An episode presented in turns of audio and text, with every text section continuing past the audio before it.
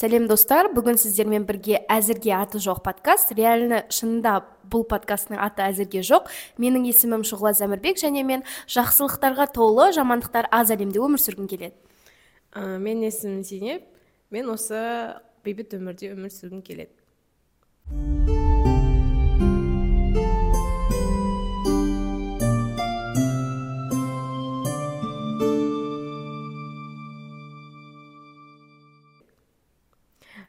Бүгінгі біздің ең алғашқы тұсау кесу тақпағымыз ең алғашқы тақырыбымыз біздің жаңа ортаға кіргендегі қиындықтар. Ә, шұғыла мне кажется екеуміз де жаңадан ортаға бастап кіргенбіз. Жаңа ортаға бейімделіп келе жатқан жандармыз. Сондықтан біз осы подкастта бүгінгі шығарылымда ә, өз кейстерімізбен бөлісетін боламыз. Жаңа орта ең алғаш сенде қай уақытта басталды? Жаңа орта менде университеттің алдында сен сол кезде жаңа орта деп қабылдап бастадың иә? Иә негізі ол сенде мейби балабақшада басталу керек болған. Мен балабақшаға бармағанмын. О мектеп кезінде? Мектеп кезінде иә тоғызыншы сыныптан кейін ә, мектеп ауыстырған кезде реально қиындықтар болды. Ол жақта мен ойладым тек дарынды адамдар оқитын шығар деп. Сондай мектепке ауыстырып тастаған ғой мені. Оказывается бір сабақтан бір тапсырма береді. Ә, сосын оның бәрін шығара алмайды. Сосын е құдай ау мыналардың бәрі мен сияқты екен ғой деген сезім болды сол кезде. Иә яғни сенің алғаш типа жаңа ортаға бірінші типа алдын ала нең болады картинкаң болады иә қандай да бір. Иә. Типа олар мықты оқиды олар күшті оқиды мен тупоймын мен ақылсызбын деген сияқты. Нелермен кіресің бірақ потом кірген кезде ә, сен басқаша әлемді көресің яғни өзің yeah. Иә. сияқты адамдар өзің сияқты екі көзі бар бір аузы бар деген сияқты адамдарды көріп бастайсың және де ойларыңды мен де типа дәрежелерің бірдей екенін көріп бастаған кезде кішкене өзіңді андай комфорт сезіне бастайсың иә yeah. тағы бір айта кететін жайт мысалы ә, кірдің сен ол, ол ортаға и бір қиындық болды ма сенде типа адамдармен сөйлесу ортаға сразу кіріп кету деген сияқты қиындықтар. Ә, мен негізі өзім көбінесе галып бойынша relationship buildingтің адамымын. Типа қарым қатынаста өзімді өте жақсы көрсете аламын. Типа бірінші қадам жасау ол жағынан проблема болған жоқ. Проблема болды білім жағынан. Мен ойладым олар реально ақылды гений деп ше. Ал мен барып ана жақта типа тупой бір изгой болып отырамын деп. Оказывается шынында ондай емес екенін мен бірнеше ай өткеннен кейін түсіндім но оған дейін мен өзімді барынша қамшылауға сабақ оқы давай оқы оқы олар оқып жатыр деген оймен реально андай қиыншылықта өмір сүрдім бір екі ай. Бір екі айдан кейін кәдімгі лицоларын көре бастадым типа ожидание реальности реальностін көргенде е нормально екен ғой деген ой болды. Бірақ бұл сенің жаңағы қиыншылықта өмір сүргенің саған қайырлы болды деп ойлаймын иә. Иә. Қайырлы болғанмен ментал здоровьем короче өшіп қалған сияқты. Ментал здоровье окей енді кішкене бір ес білгенге оралайық. Типа. Ес білген кездегі жаңа ортаға кірдік қой біз университет. Иә. Университет деген ортаға кірдік иә. Зико екеуміз айтпақшы көрермендер сду да төртінші курс оқимыз. Төртінші курстың студентіміз. Біз әлі күнге дейін мүмкін мен өзім жаңа орта бұл ортаны университет ортасын типа группалас деген сияқты ортаны может енді кіріп жатырмын ол жаққа. Иә. Мен негізі ол ортаға бірінші курстан бастап кіруім керек еді. Но бірақ мен почему то ол өзімнің группаластарымның ортасына қазір кіріп жатырмын төртінші курста. И мне кажется бұл кеште ертеде емес ә, нағыз жайлы уақыт сияқты менің өз менің ойымша. Может кейбіреу үшін кеш болып саналады кейбіреу үшін ерте болып саналады. Мен үшін солай деп ойлаймын. Осы университет ортасына қазір кіріп бастап жатырсың ғой. Сол ортаға кіргенде қандай қиындықтарды бастан кешірдің сен? Мен негізі интроверт адаммын. Ә, группа бастапқыда бірінші курста бірінші курсты скипить етейік потому что ол карантин болды. Иә онлайн негізі біздің жаңағы группаластардың жиналу ортасы сол карантиннің арқасында олар там сөйлесті общаться етті. Ал менде олармен вообще группаға жазбайтын әдетім бар. Сол әдетімнің кесірінен мен группаға дым жазбаймын. Мен ешкім танымайтындай болдым короче.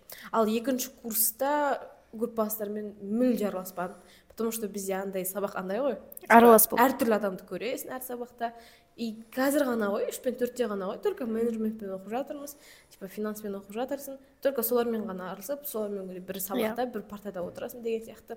Сол үшін екінші курста да мен тоже скипить етуім мүмкін қарым қатынаста. Енді екінші курста мен енді әшейін жүрмеген шығармын енді араласқан шығармын адамдармен. Дебат деген клуб болды. Иә. Ол ортаға ол орта типа өте андай комфорт жайлы орта деуге болады потому что барлықтарың құндылықтарың бір барлықтарың бар жерлерің типа не керек екенін білесіңдер. Типа андай андай орта болады ғой. Ойларың бір жерден шығады сені тыңдай алатын адамдар бар сенің әңгімеңді типа келісетін адамдар бар деген орта мен үшін дебат ортасы болды. А, сонда сен если саған орта реально комфортный болса ешқандай қиынсыз Иә, кіріп кете иә, бересің қиындықтар мен үшін болмайды. Аха. ал комфорт ортаны табу үшін ә, мен сияқты типа адамдар болу керек құндылықтары бірдей. Және оны көбірек іздеу керек иә, сияқты. іздеу керек. Универде шынымды айтсам менде ешқандай бір орта бар деп айта алмаймын. Тек ә, жатақханадағы құрбыларыммен ғана болмаса ал былай группаластарым дейтіндей мен группаластарыммен қатты араласпаймын. Тек маклюбе жеген кезде сондай кезде ғана болмаса. Вот ә, бұның ә, типа бұл проблема қайдан шықты дейтін болсақ сду ешқандай группаға бөлмейді ғой поток болып оқи береді. Содан шыққан сияқты мен мысалға 80 финансист группаласын танимын бірақ сексенімен де араласпаймын деген сияқты. Менің шын ә, тартып жақын араласатын достарым например басқа мамандық деген сияқты. Но онда менде бір бір адаммен араласамын да андай ортамен емес. Сен значит сол адам бір бір адамдардың арасында орта құра аласың. Бәрін басын бірге жинай аласың ба? Иә бірақ олардың әрқайсысының қызығушылықтары әртүрлі. Например сенімен мен осы подкаст арқылы таныссам мери деген қызбен например сабақ барысында танысуым мүмкін. Екеуінің ортақ темаларын білмеуім мүмкін деген сияқты. Қиындық Иә. қиындыққа түсіп қаласың иә? Вот ә, осы универдегі группалас группа деген орта мен мені қабылдай алмады. Ондай орта болды деп те ойламаймын біздің финансистарда ондай орта бар деп те ойламаймын. Сен неге оларды қабылдай алмады деп ойлайсың? Сен қабылдай алмаған шығарсың. Иә шынында айтсам типа мен бір екі рет әрекет жасап көрген сияқтымын. Но құндылықтарымыз әртүрлі там ойлау ойлау деңгейлеріміз әртүрлі мен өзім жоғары деп санап жатқан жоқпын құрметті тыңдармандар. Жай ғана әртүрлі деңгейде ойлаймыз сондықтан шығар деп ойлаймын. Андай Ә, ортаның болмауы да. ойларың әр жерден Иә. иә мне кажется ортаға кіру де қиындыққа түспес үшін алдын алу үшін ойларыңды салыстырып таразыға салып көру керек. Енді мысалы ә, болашақта енді біз өйтіп салыстыра алмаймыз ғой. Себебі бізде ондай мүмкіндік болмайды. Сен жұмысқа кіресің сен жұмысқа кіріп адамдардың әрқайсысымен мысалы сіз екеуміз ойымыз сәйкес келмейді мен жұмыстан шығамын дей алмайсың ғой. Сол үшін олармен тіл табысып сөйлесіп үйреніп бастау керек сияқты бізге. Негізі бар ғой мен бір затты мойындаймын. Сен адам адамдарды көрген кезде оның бойынан бір қасиет көріп қалдың ба ол сенде бар деген затты мен мойындаймын. Иә. Неге? Ол рас. Айтпақшы типа біз қазір аудиожапись жасап отырмыз біздің түрімізді көре алмауларыңыз мүмкін. Мысалы мен кімге? Жылға қарама қарсы отырмын. Көзіне Иә. қарап отырмын. Екеумізде де очки бар достар. Сосын мен қазір кішкене кешірім сұраймын. Ойым шашыраңқы болып тұр. Бұл ойынды жүйелеу үшін маған өте көп не керек уақыт керек.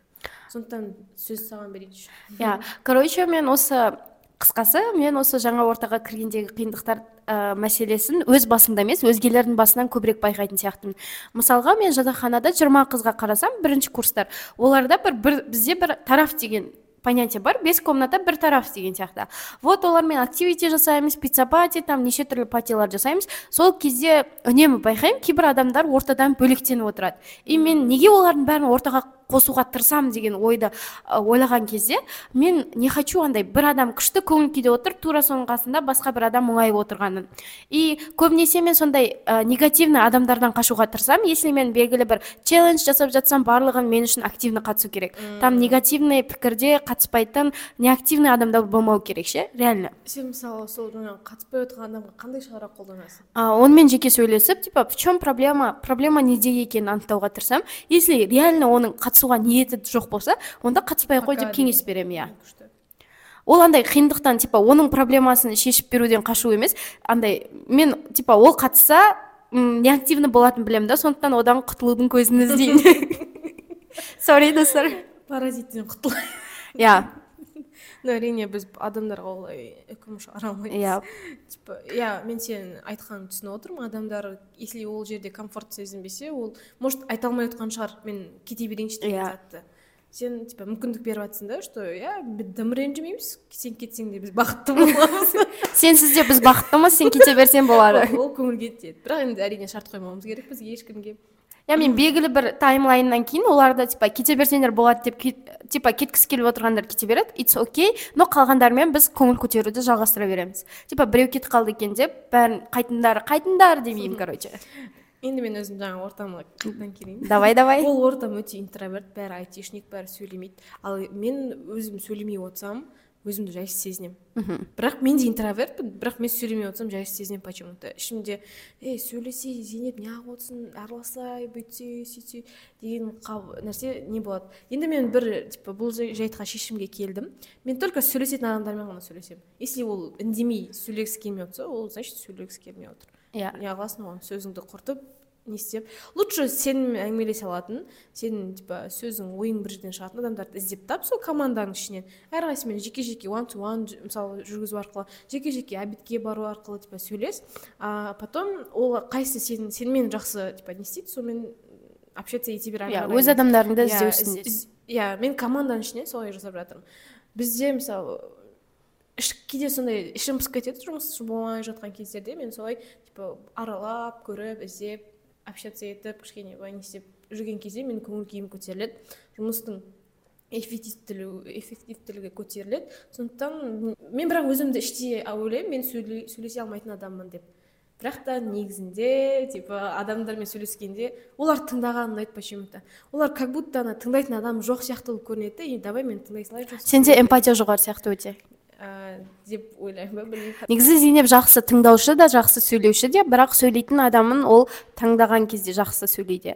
Мысалға біз екеуміз ешқандай кедергісіз сөйлесе береміз. Бірақ та андай адамдар болады который өзін айта береді ондай адамдарда мен ішім пысып кетеді бәрі ғой. Тыңдағым келмейді. Неғып өзің өміріңді айта бересің. А вот мен саған қандай көмек бере аламын ол жағдайда просто тыңдаймын ба? Жарайды тыңдап отыра берейін. Просто сөйтіп сұрап алғым келеді адамдардан ше мен ә, бұл жайтты маған не үшін айтып отырсың деген сияқты. Алды алдын алады типа өзін өмірден айтады ғой. Не үшін айтып жатрсың деп сұрағанмын просто айтатын ешкім жоқ. Если просто әңгіме болсын десең давай мен де өзімдікін айта берейін деген сияқты қылайық деп келісіп аласың екі адам ортасында. А еще мен только екі адамға мен ғана типа сенімен и екеуміз ғана болсақ мен аша аламын. А если мына жерде бес алты адам болса мен үндемей отырамын. Менде как будто сондай интроверттік ол өте жақсы қасиет сияқты. Мен кейде жаңа жаңа ортаға кірген кезде мен өз болмысыма өзім қарсы шығамын. Типа көп сөйлейтініме әзілді көп айтатындығыма как будто адамдарға подлизывать етіп жатқан сияқты болып көрінеді да маған. И осы қиыншылықты реально жаңа сенің сен айтып жатқан кезде ема менде осындай болып еді ғой деген сияқты болды. Например білмеймін бір новый ортамен танысқан кезде мен өзімді өте ашық жарқын ұстаймын ешқандай проблема жоқ. Но күннің ну патидің соңына қарай мен ойлаймын е ма мен неге олай істедім неғып ол әзілді айттым деген сияқты. Просто өкінесің ба иә бұл типа табиғатыма қарсы еді ғой ол әзіл деген ну орынды болғанның өзінде де білейін ағып айттым деген сияқты болады. иә ондай менде де болып тұрады. Сол осы нәрсе андай қатты білейін ол адам қалай ойлап қалды екен? деп сосын ойлаймын да. А на самом деле ол адамға итс окей болуы мүмкін реально ше мен сосын осы жайтқа байланысты айтайыншы типа мысалы кейіннен өкіну жағынан ше. Уже өткен іске по идее өкінудің керегі жоқ сияқты. Ол андай типа болу керек болған да сенің аузыңнан шығу керек болған сөз болғандықтан типа скип ету керек сияқты. Иә ештеңені қайтып барып өзгерте алмаймын ал мынандай жағдай болады кейде. Ай айта алмай қалдым ау осыған типа осы затты айту керек еді ау деген сияқты өкініштер болады кейде иә? Типа мен осыны айтуды ұмытып кетіппін деген сияқты ше. Иә ондай өкініштерде мен өзімді былай жұбатамын. Андай типа жаңа айтылмау керек шығар шынымен де. Мен сол үшін аузыма бермеген шығар оны. Кейіннен барып ойландырған шығар деген сияқты қылып типа солай жаба саламын былай. Осындай өкініштер менде көбінесе собеседование барысында болады. Типа иә, өзімді жақсы қырынан көрсету керек еді е осы сөзді артық айттым деген осындайым бар еді ғой осындай проектім бар еді ғой иә. но оның бәрі типа сен алатын болса ол проекттерің сізде алатын еді деген сияқты нәрсеге бұйырған кетпейді деген бар иә. Типа бұйырса ол по любому сен қандай болсаң да ол бұйырады.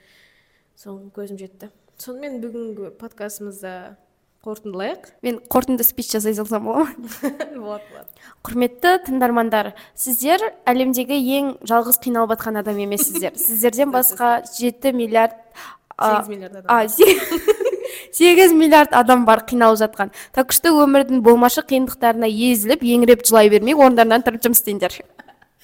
Мне кажется бұл өте күшті қорытынды спич болды қиындық дегенге де қатты қиындық деп үлкен акцент беріп қарамаңыздар. Ол просто өмірге опыт опыт ретінде қарасаңыз келесіде қайталамауға тырысасыз. Жаңа достарды қаласаң онда жаңа шұғыла болып бар иә, деген сияқты. Иә. бір өкініштен бір сәтсіздіктен қайта тәжірибе ал да келесіде өзіңді жаңа қырынан көрсет досым. Сау бол. Сау болыңдар.